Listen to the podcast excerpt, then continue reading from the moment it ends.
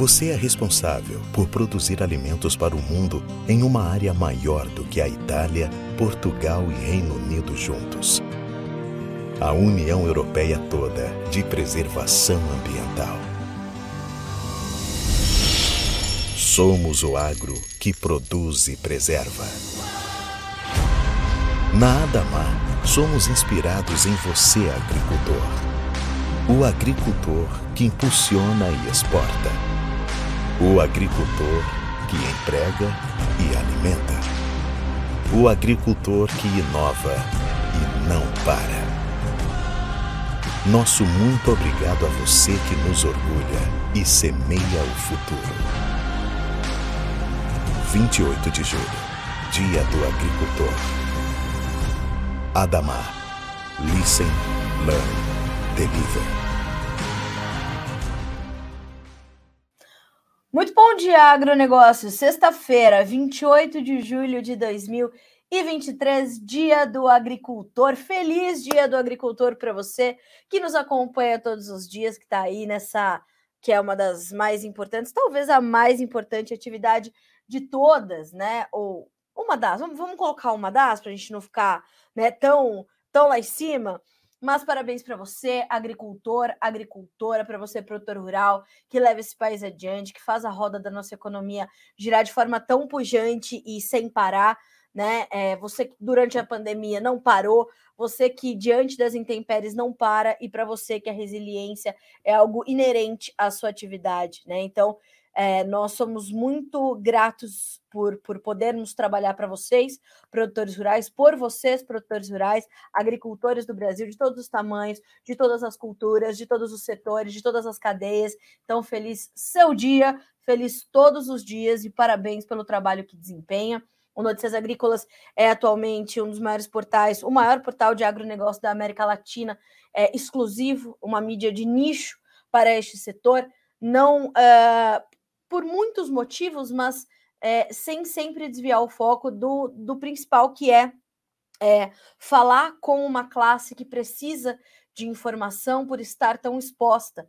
Não é? Então, esse é o nosso objetivo sempre por aqui. Atualmente, o Brasil conta com aproximadamente 5 milhões de agricultores, de produtores rurais, talvez um pouco mais do que isso, né? Esses é, são os números do último censo do IBGE, é, em torno da, da, dessa atividade. Então, são 5 milhões de produtores gerando divisas, gerando emprego, gerando dignidade, promovendo sustentabilidade, promovendo tecnologia, ciência, pesquisa e inovação.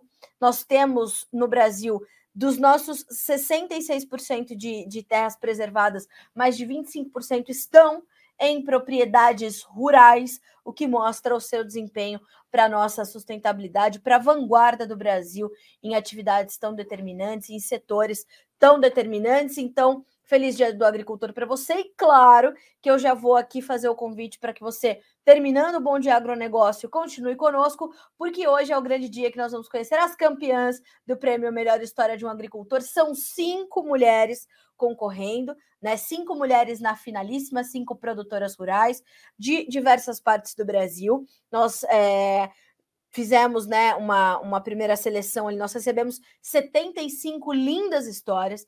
Depois nós tivemos uma seleção ali pelos nossos embaixadores, né? Esse ano nós tivemos um timaço de embaixadores e eles fizeram então ali né, numa banca, escolheram essas essas cinco mulheres que foram para a finalíssima e depois passamos por votação popular. E hoje a gente vai conhecer o resultado às 10 horas, horário de Brasília, a nossa transmissão ao vivo com a apresentação de Alexander Horta no prêmio Melhor História de um Agricultor e também estará conosco João Batista Olive, nosso fundador, nosso farol aqui no Notícias Agrícolas e o jornalista que dá o nome ao troféu deste prêmio, troféu João Batista Olive.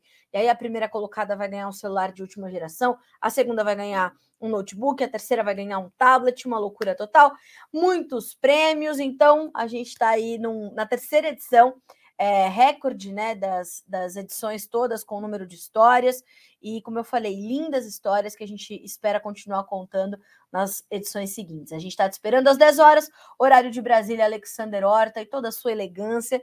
Já passei ali no outro estúdio, Alexander Horta está garboso para fazer a apresentação desse prêmio e dedicando a você que está aí do outro lado. Feliz Dia do Agricultor, portanto.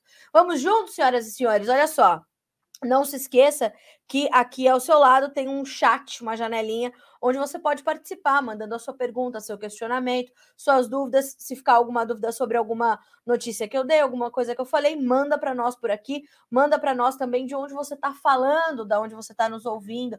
A gente quer a sua participação. Tá certo assim? Agora são 9 horas, 11 minutos pelo horário oficial de Brasília. Antes de co começarmos, eu te lembro que o Bom Dia Agronegócio tem o apoio da Cochupé, a maior cooperativa de cafeicultores do mundo, e que nos apoia também pelos bastidores, Letícia Guimarães, garantindo a nossa interatividade. Vamos nessa? Primeira coisa, rodada de preços. Vamos contextualizar a sua sexta-feira, contextualizar o dia do agricultor em termos de preços e de mercados, porque isso é importante para você também. Então vamos lá, Bolsa de Chicago para começarmos. Soja cai 0,7%, 13 dólares 87 centavos por bushel, tem o contrato novembro. No milho, 5 dólares e 33, queda de 1,3%. No trigo, a baixa de 1,9% para 6 dólares e 98 cents por bushel. Ainda em Chicago, vamos checar também os derivados da soja, onde perde 1,5% o farelo para 409 dólares e 30 centavos por tonelada curta, o óleo Uh, sobe um pouquinho, 0,1% para 62 cents mais 14 por libra peso. Vamos checar ainda a bolsa de Nova York para soft commodities. O café tem novas baixas, 1 dólar e 60 mais 55 por libra, 0,6% de queda. O açúcar, 23 cents mais 96, cai 1,9%, despenca hoje não só em Nova York, mas também em Londres, é um dos nossos destaques. Já já a gente fala um pouquinho mais do mercado de açúcar. No algodão, nós temos alta de 0,9%, 85 cents mais 10 por libra peso, e nós temos ainda no petróleo, e aí a gente começa com o petróleo a checar os demais grupos de commodities, vamos para as energéticas e metálicas agora. No petróleo WTI, a gente tem 80 dólares e 3 centavos por barril, uma pequena queda de 0,07%. No Brent, nós temos 83 dólares e 66 centavos, a baixa é de 0,2%. Lembra você que o Brent é referência para o quadro global de oferta e demanda, o Brent que é negociado em Londres. Gás natural hoje subindo 1,3%. Aliás, vou puxar aqui um gancho na questão do gás, uh, porque atenção aos preços da ureia. Os preços da ureia subiram agressivamente nos últimos dias, mais de 40% nos últimos 30 dias.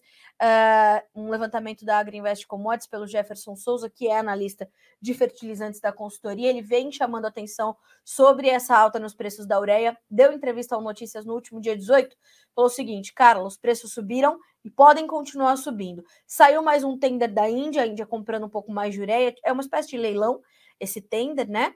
Então, veio esse tender da Índia, que estava previsto, se confirmou, e a Índia esteve presente de forma considerável, e o Egito está cortando a sua produção, está tirando gás natural de fazer ureia para atender ali outros mercados, principalmente o mercado de energias, e nessa situação a gente vê a diminuição da produção é, de ureia egípcia, o que estreita a oferta no mercado, promove essa continuidade das altas. Aqui para o milho safrinha, 24, os preços da ureia já estão ali numa relação de troca desfavorável, até porque continuam a subir os preços da ureia e os preços do milho não respondem com altas é, tão pouco próximas das, das baixas que se registram para os preços da ureia. Então é preciso. Hoje eu vou trazer um pouquinho mais de. É, eu falei é, é, um pouquinho mais de, de, Eu achei que eu tinha me confundido aqui numa data, mas estou só recebendo uma, uma informação bem importante aqui do, do meu editor. Nós começamos o Bom de Agro com mais de duas mil pessoas nos acompanhando. Acho que é o recorde dos recordes nessa, nessa sexta-feira. Talvez seja pelo Dia do Agricultor, né, Cris? Estamos aí comemorando, então tivemos esse recorde. Obrigada, viu, senhoras e senhores? Para mim é. Fico, fico até emocionada, né, de pensar que tenho feito um trabalho que que os agrada e sendo nesse dia, fico ainda mais feliz. Obrigada. Uh, perdi até o meu rumo aqui. Mas enfim, eu falava sobre os preços da ureia. Então, estamos numa dificuldade ali nas relações de troca, tá? É muito importante você, ao observar e ao questionar naturalmente uh, os preços dos fertilizantes e entender como e, e como é que as coisas uh, caminham e funcionam, é, foque na sua relação de troca, tá? É muito importante que você tenha esse entendimento, porque ela vai te dar mais respostas do que tão somente os preços do fertilizante. Então é importante ter isso na tua conta. A ureia está subindo, sobe forte, e como eu prometi, hoje ao longo do dia trago mais informações, mais detalhadamente, para que vocês também possam fazer e tomar melhores decisões, certo assim? Ótimo, 9 horas 15 minutos. Vamos checar aqui, vamos continuar aqui com os nossos preços. Ouro, meio por cento de alta, a prata sobe 0,3%, o cobre 0,7% de ganho. Enquanto tudo isso acontece, o dólar index cai 0,3%, 101.265 pontos. Percebam que hoje não é um dia de caminho comum para todas as commodities. Nós temos ali é, direções diferentes para as metálicas, para as energéticas, para as agrícolas. Entre as agrícolas, nós temos caminhos diferentes também e a gente vai contextualizando para você ao longo desta edição. O que você precisa saber, e antes de trazer as nossas manchetes, eu vou é, puxar e relembrá-los de uma entrevista que fiz ontem com o professor Leonardo Trevisan, especialista em geopolítica, em geopolítica internacional, em economia internacional, e ontem foi uma, uma entrevista uh, muito, muito importante muito significativa para o atual momento, porque eu, eu iniciei a minha entrevista pensando em focar na questão, naturalmente, da escalada da guerra na Ucrânia, porque o que a gente tem visto nos últimos dias é a Rússia atacar pontos nevrálgicos de produção de alimentos e escoamento dos produtos agrícolas ucranianos. Então, terminar, é, saiu do acordo, primeira coisa, saiu do acordo ali do, da, do Mar Negro na última semana, na sequência, realizou uma série de ataques em dias consecutivos a portos marítimos e aí começou a atacar os portos do rio Danúbio, né? Na, na Ucrânia, os portos fluviais, que são ali a principal rota alternativa já comprometida pelo calor. Então, os níveis no rio Danúbio, né? Os níveis de água estão baixos, o que faz com que os navios e as barcaças não possam navegar com a sua capacidade total. Isso já traz um, um atraso, uma preocupação. E aí começaram esses ataques a serem é, é, mais frequentes também nos portos do Danúbio. A gente está falando de ataques a portos fluviais num, numa, numa distância de um quilômetro, um pouquinho mais, de, da fronteira com a Romênia. A Romênia, que é um país membro da OTAN, a Organização do Tratado do Atlântico Norte. Imagine você se a Romênia é atacada, se a Romênia é atingida, ao passo em que um país da OTAN seja atacado, seja atingido, a regra é todos os outros têm que responder. Percebam o perigo.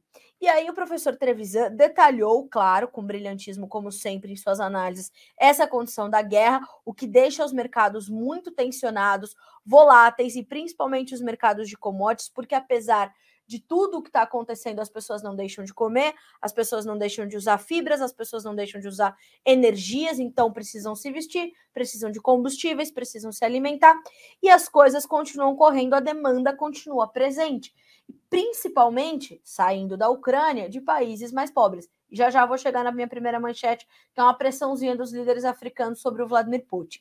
Já já a gente fala sobre isso. Mas mais do que isso, nós vimos então uh, o professor Trevisan conectar isso com algumas outras situações importantes.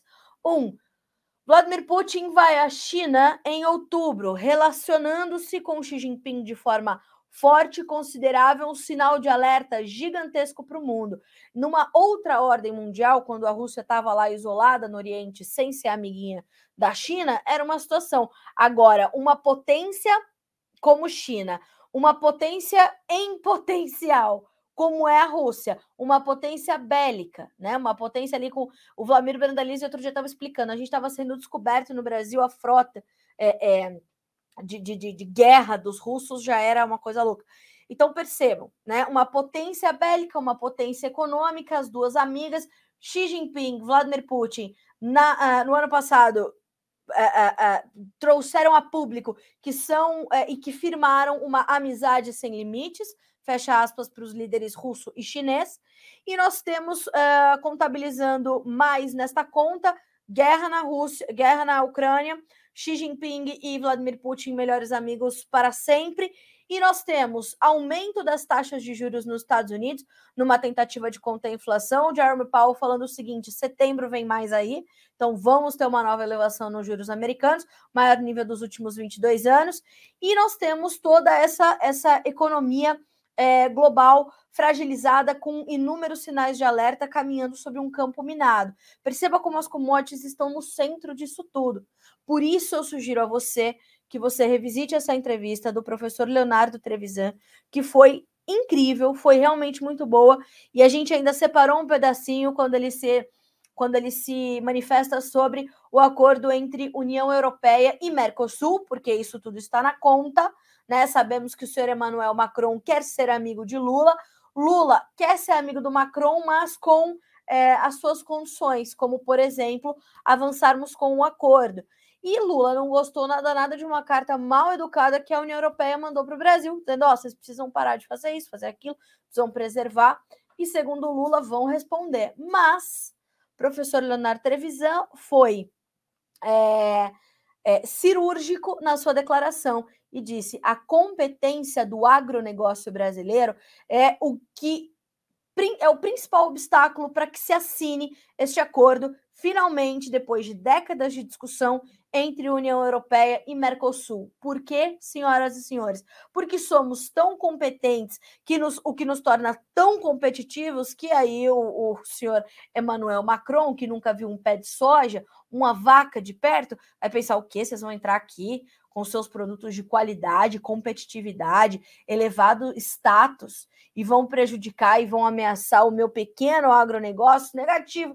Mas aí ele faz o quê? Ele traveste essa preocupação com preocupações com a floresta amazônica. Ponto e vírgula, senhor Emmanuel Macron. Sabemos o que o senhor está pensando, tá?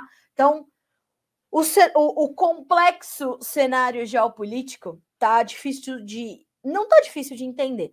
Tá complexo, como eu falei. Então, vale a pena você revisitar essa entrevista, tá? Do professor Leonardo Trevisan, que fez toda uma ligação de pontos ali para é, eh, garantir que você possa entender que momento é esse do mundo. O mundo está redesenhando a sua nova ordem mundial sem qualquer rumo ainda bem definido, tá? Uma gigante e ampla nuvem de incerteza sobre o globo e a gente vai caminhando um dia depois do outro, não dá para prever a próxima hora, tá?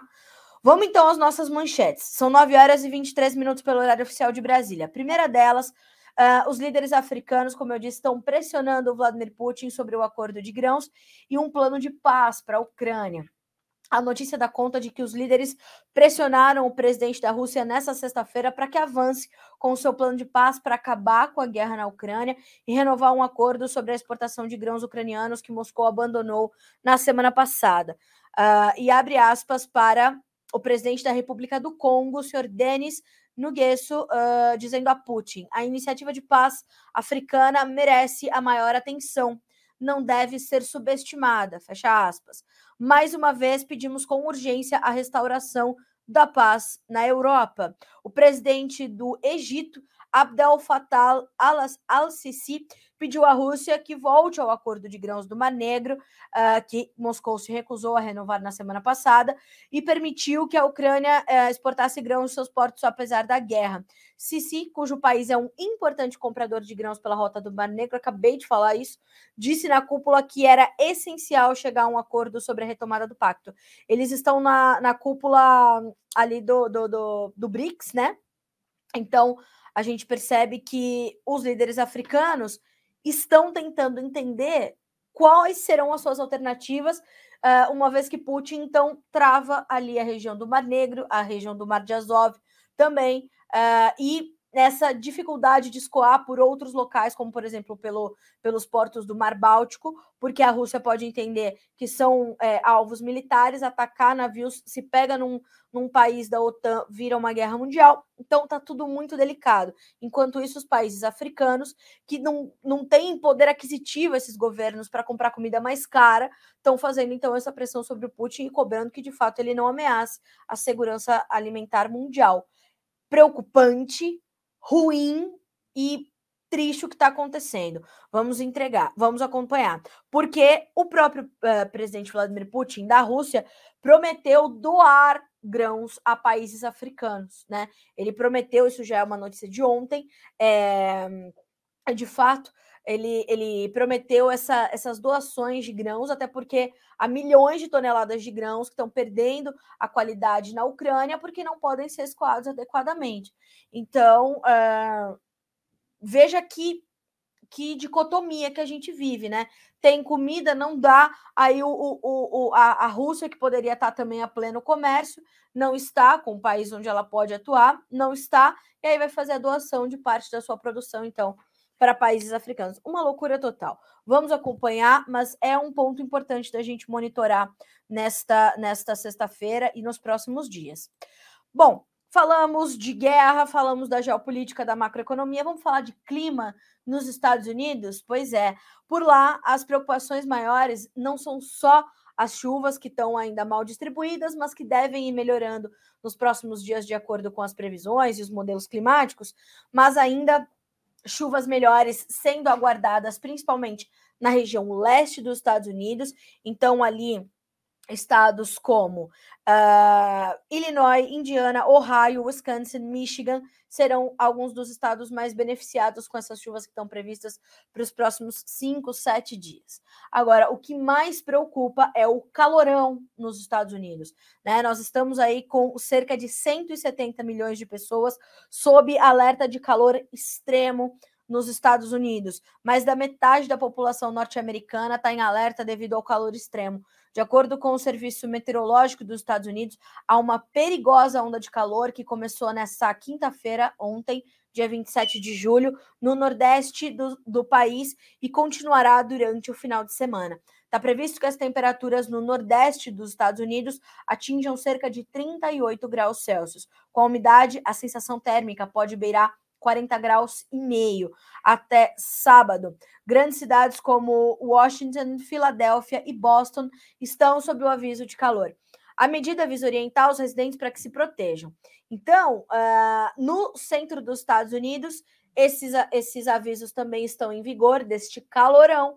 Uh, e parte do Vale do Mississippi, Vale do Ohio, Centro-Oeste, uh, entre outras regiões do coração dos Estados Unidos, com temperaturas próximas e superiores a 38 graus. As expectativas é de que os termômetros alcancem algo entre 40 graus e meio e 43 graus já nesta sexta-feira, dia 28 de julho. Ao mesmo tempo, são esperadas chuvas e tempestades nas regiões que incluem os estados de Utah, Arizona, Colorado e Novo México.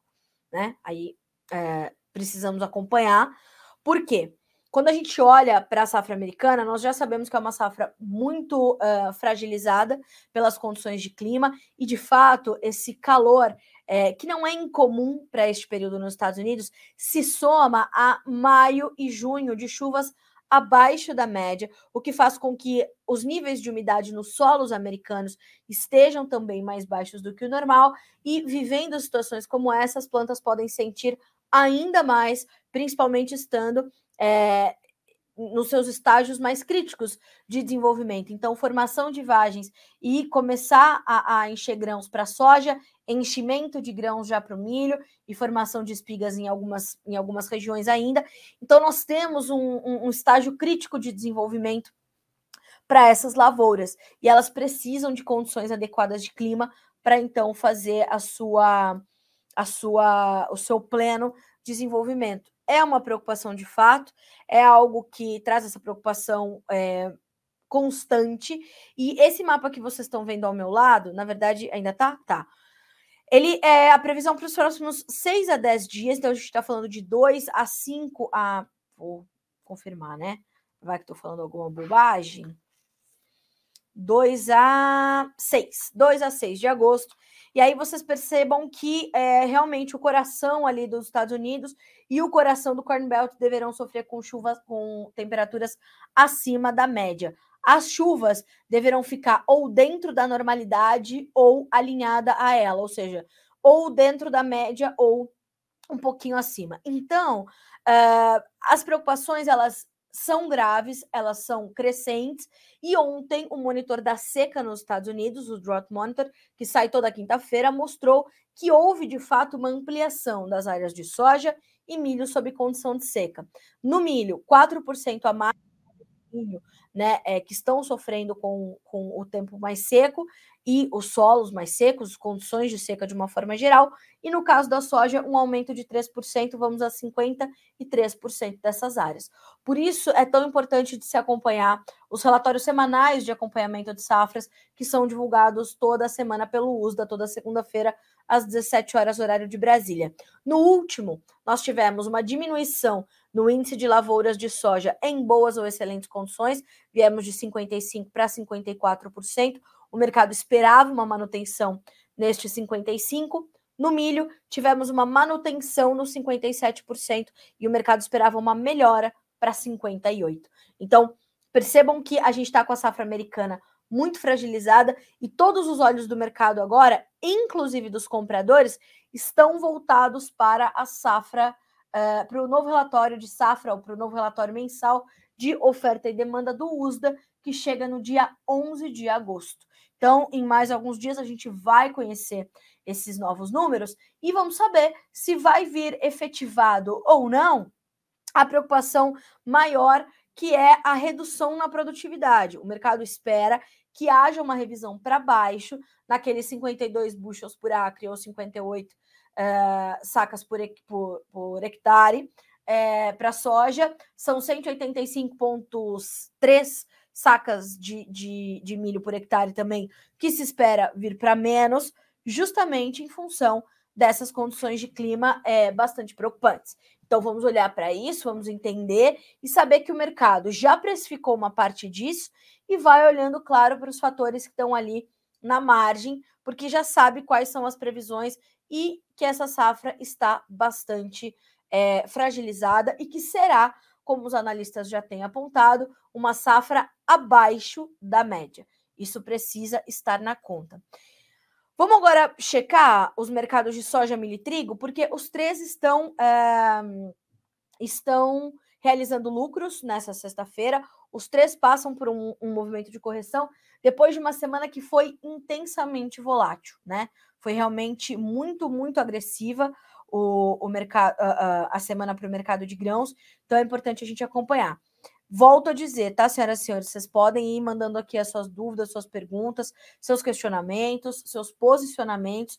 É importante, tá? A participação de vocês abrilhanta ainda mais o, o Bom Dia Agro. Bom, 9 horas e 32 minutos. Vamos checar as cotações em Chicago. Nesse momento, soja cai de 9 a 18 pontos e meio. Os contratos mais curtos perdem mais, os contratos mais alongados perdem menos. Então, esse spread é, ele vem numa, numa correção também no mesmo nível em que veio a valorização na soja. Esse spread que eu me refiro é a diferença né, entre as baixas que se observam no contrato agosto, por exemplo, que é o primeiro agora, o mercado spot, e o novembro, que é o mais negociado, mas é para novembro, mercado futuro, referência para a safra americana. O agosto agora tem 15 dólares e 13 centes, cai 18 pontos e meio. O novembro cai 9 pontos e 75 para 13 dólares e 88. O, o agosto subiu mais, subiu forte essa semana e continua acima dos 15. Por quê? Porque nós temos uma preocupação com a oferta americana, não tem soja disponível dos Estados Unidos para vender, né? Tanto que os compradores atentos a isso já estão comprando soja 23, 24. Essa semana, o USDA, o Departamento de Agricultura dos Estados Unidos, fez três novos anúncios de vendas e sempre para destinos não revelados. Eles têm essa, essa premissa quando é necessário, chama, uh, uh, eles chamam de unknown destinations ou destinos desconhecidos, mas como são conhecidos apenas por eles, a gente traduz como destinos não revelados. Então a gente está falando de um volume considerável e constante de compra que nós não vimos há algum tempo o USDA trazer esses anúncios. E todos esses anúncios que vieram na terça, na quarta e na quinta-feira trouxeram vendas da safra 23-24 de soja para estes destinos não revelados e o mercado especula ser a China. Ontem, ouvindo um analista internacional, ele me dizia, ele me dizia não, ele dizia a um portal americano, é, a China está de olho nessa safra americana nova, que será menor do que, do que o esperado, vai ser uma safra abaixo da média, o que faz com que a gente já comece a ver a China garantindo ali alguns volumes de compras para não ter que pagar mais caro se o preço vier a subir, e por isso os olhos da China também já estão voltados para o novo relatório mensal de oferta e demanda que o USDA traz no próximo dia 11. Então vejam como é um quebra-cabeça mesmo e as peças vão se encaixando. Então todos os olhos estão de fato voltados para essa para essa nova data do USDA, 11 de agosto. Por isso que nós temos então essa diferença entre o contrato agosto, por exemplo, e o novembro. No milho, nós temos baixas que nesse momento variam acima um pouquinho dos 8 pontos nos contratos mais negociados. O setembro tem 5 dólares e 24 centavos por bushel, o dezembro 5,34, o março 5,45, o maio 5 dólares e 52, o trigo perde de 12,5 a 14 pontos e meio, também nos principais vencimentos. Setembro, 6 dólares e 98. Dezembro, 7 dólares e 21. Março, 7 dólares e 40. E maio, 7 dólares e 48 centos por bushel. Então, temos um mercado corri corrigindo, realizando lucros, liquidando posições, colocando dinheiro no bolso, se preparando para o final de semana. Foi entendida a, a situação da guerra, está entendida a situação dos Estados Unidos, o mercado agora vai esperar novas, novas informações, principalmente em torno da demanda, tá? Saber como é que a demanda vai se comportar vai dizer muito também sobre como esses preços vão se comportar. Então, olhar para isso é muito importante. Para finalizar, vamos checar os preços do milho na B3 também, que é importante. Preços do milho no mercado futuro brasileiro, pressionados hoje, caindo forte, mais de 1,5% de perda nos principais contratos. Setembro, R$ 56,16 por saca. Novembro, R$ 60,23. Janeiro, R$ 63,90 por saca. O março tem R$ 67,71. Bom, falamos de grãos, vamos falar também sobre o açúcar. Os preços do açúcar hoje perdem mais de 1% na Bolsa de Nova York, quase 2% agora. O outubro tem 23 centos mais 98 por libra, o março 24 centos mais 22, o maio 22 centos mais 87 por saca, por libra peso, perdão, e o julho 22 centos mais 17 por libra. Então nós temos baixas que vieram acontecendo, foi se construindo aí um movimento de queda durante todo o, o, essa semana para os fatores do açúcar, e nós temos também é, a manutenção dos fatores que, que, que, promovem essa pressão sobre as cotações. Então, a gente está falando de, uma, de um acompanhamento da safra do Centro-Sul brasileiro, 23-24, que é uh, né, a principal região produtora de açúcar do Brasil, e o Brasil sendo o maior produtor exportador mundial deste produto, tem este peso. Uh, a produção de açúcar na primeira metade de julho totalizou 3,2 milhões de toneladas, registrando um aumento de quase 9% em relação ao mesmo período do ano passado. Por outro lado, o clima na Ásia e na Europa podendo uh, minguar a oferta né, de, de outras origens importantes também de produção, trazem algum equilíbrio para o mercado, perdão. Uh, então a gente vai olhando para isso e vai, né, é, né, a gente traz essa, essa movimentação. Então vamos acompanhar, vamos monitorar, preços recuando no açúcar, estamos de olho. Ainda sobre o setor sucroenergético, eu quero destacar também é, sempre essa esse dilema que vivem as usinas, né, mas já muito acostumadas com isso, é, em ter uma safra mais açucareira ou uma safra mais alcooleira. Então, açúcar ou etanol. Mas, né, como a tecnologia está aí para te ajudar, para trabalhar a favor do produtor rural, a Xarnicol, uma das principais consultorias do setor sucroenergético mundo afora, lançou uma calculadora com variáveis importantes para auxiliar os agricultores e as usinas na decisão pela produção do açúcar ou do etanol. Olha aí que coisa boa, né? Uh, baseado em suas premissas, produtores e usinas conseguem inserir na ferramenta uh, que foi anunciada pela trade inglesa, Xernicol, os parâmetros para açúcar, preço em Nova York, diferencial VHP, frete e elevação, e no etanol, preço, CBIOS, o câmbio, e vão descobrir a paridade resultante. Nesse momento, a produção de adoçante está extremamente favorável no Centro-Sul.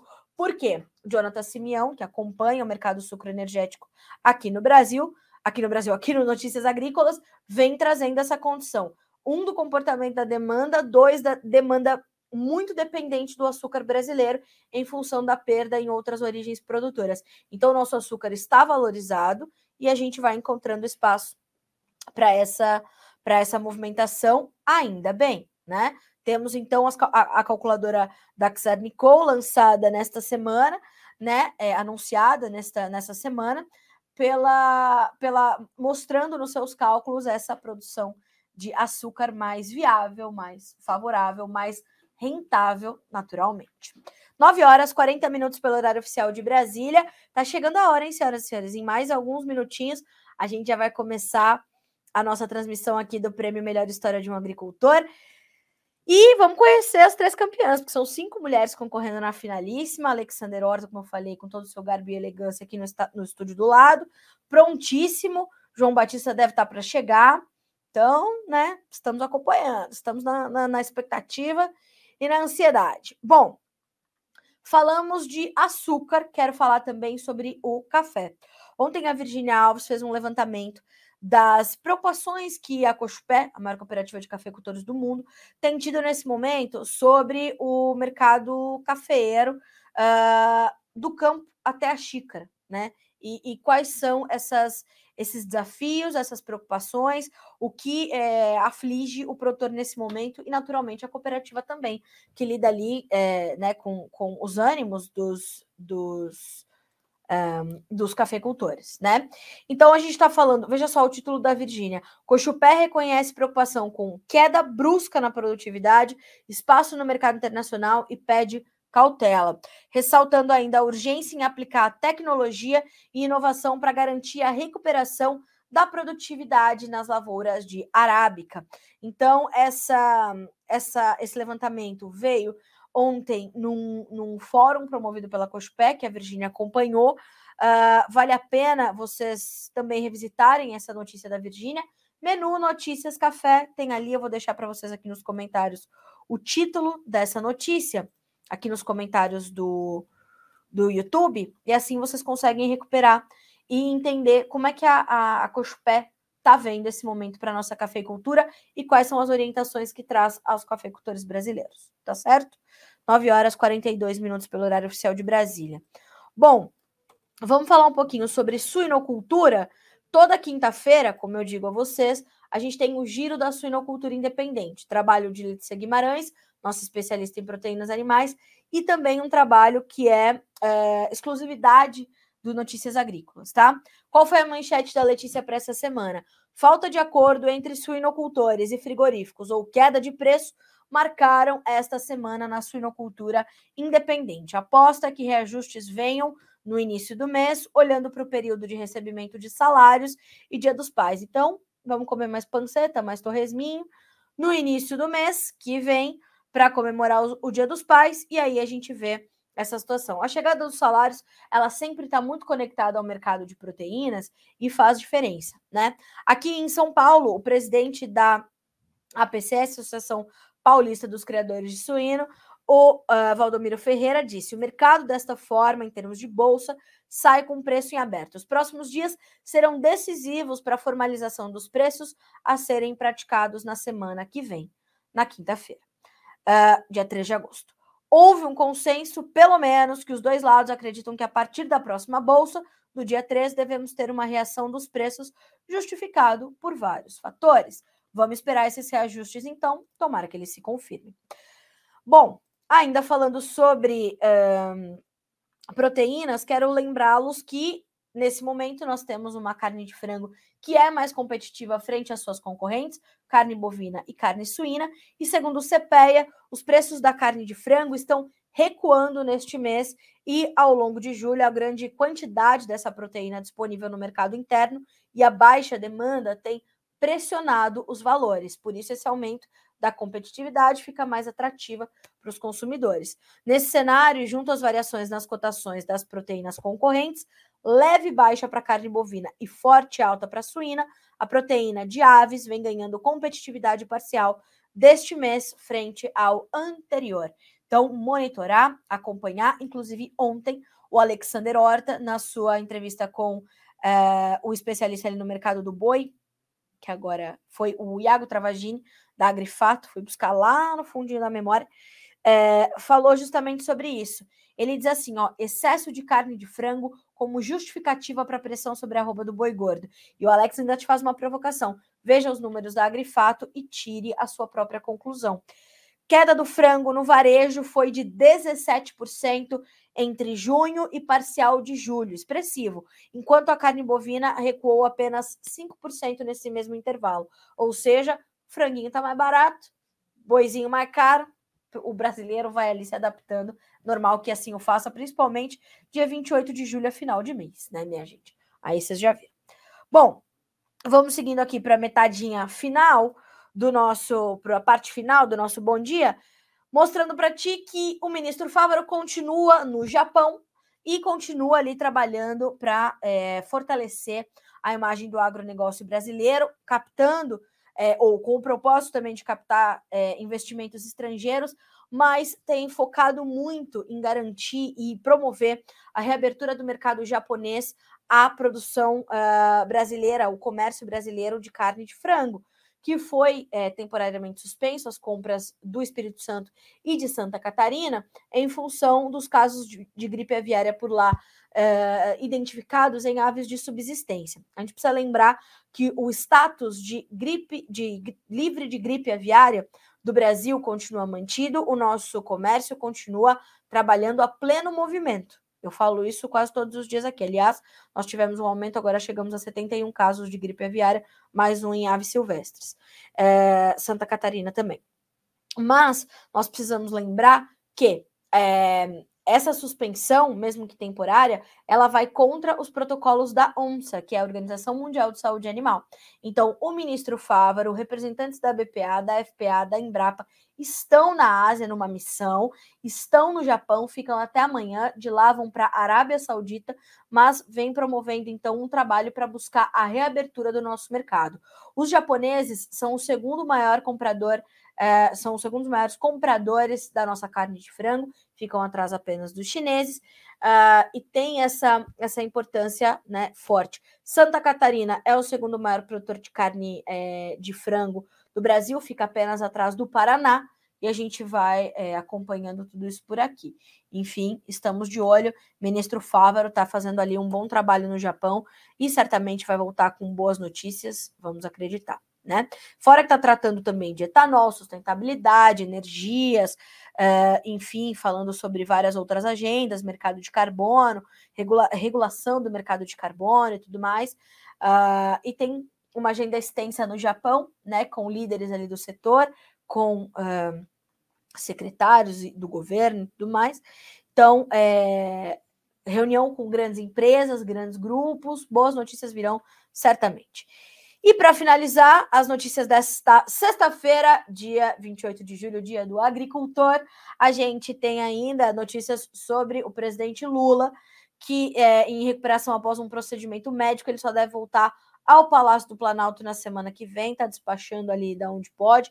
Ele fez um procedimento médico no quadril, tem sentido fortes dores, este senhor, uh, aos 77 anos, né? Já tem uma, uma idade avançada e ele passou por uma infiltração na última terça-feira para tratar de dores entre o fêmur e a bacia. A cirurgia para colocação de uma prótese no local deve acontecer em outubro. A expectativa é de que ele volte ao expediente normal no Planalto apenas na semana que vem, mas cumpriu agenda na residência oficial, realizando reuniões com o ministro Fernando Haddad, a pedido do próprio Lula, uh, com o ministro Rui Costa, da Casa Civil, e uma das pautas desse encontro foi o pedido de Lula pelo fim das críticas ao economista Márcio Postman no comando do IBGE.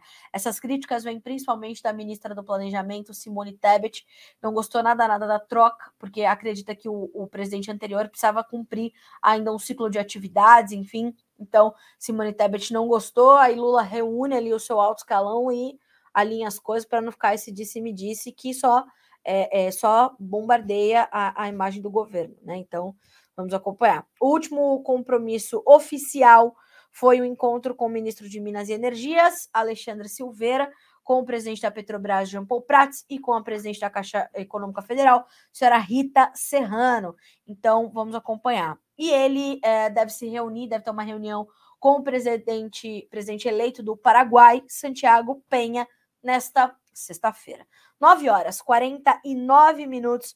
pelo horário oficial de Brasília. João Batista Olive já chegou, tô sabendo que André está me dizendo que ele está tomando um cafezinho para se juntar a Alexander Horta aqui, ó, no estúdio aqui atrás de mim, para lá, lá dessa parede. E aí a gente vai então celebrar com você o Dia do Agricultor, te contar como é que surgiu o Dia do Agricultor, vamos falar dos nossos patrocinadores, da nossa iniciativa, aí é, mediação do brilhante Alexander Horta, que em mais alguns minutinhos já vai estar com vocês.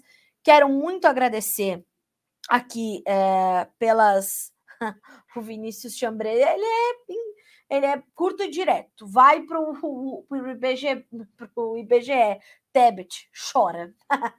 é duro, ô, ô Vinícius, porque é aquilo, né? Você quer criticar, mas você quer trabalhar com a pessoa, é complicado, é, é duro.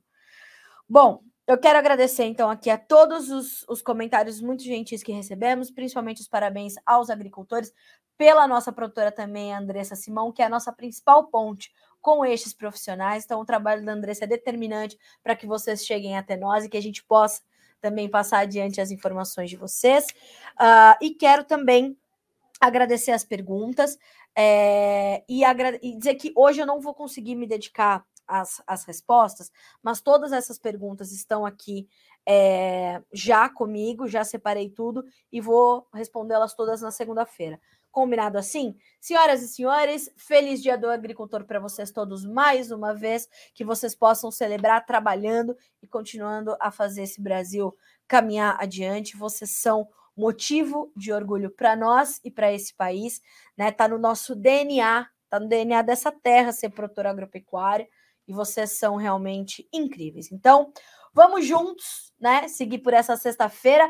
Bom dia, bons negócios para você. A gente está te esperando agora às 10 horas para uma grande celebração e você é parte importante disso. Até segunda-feira. Até mais.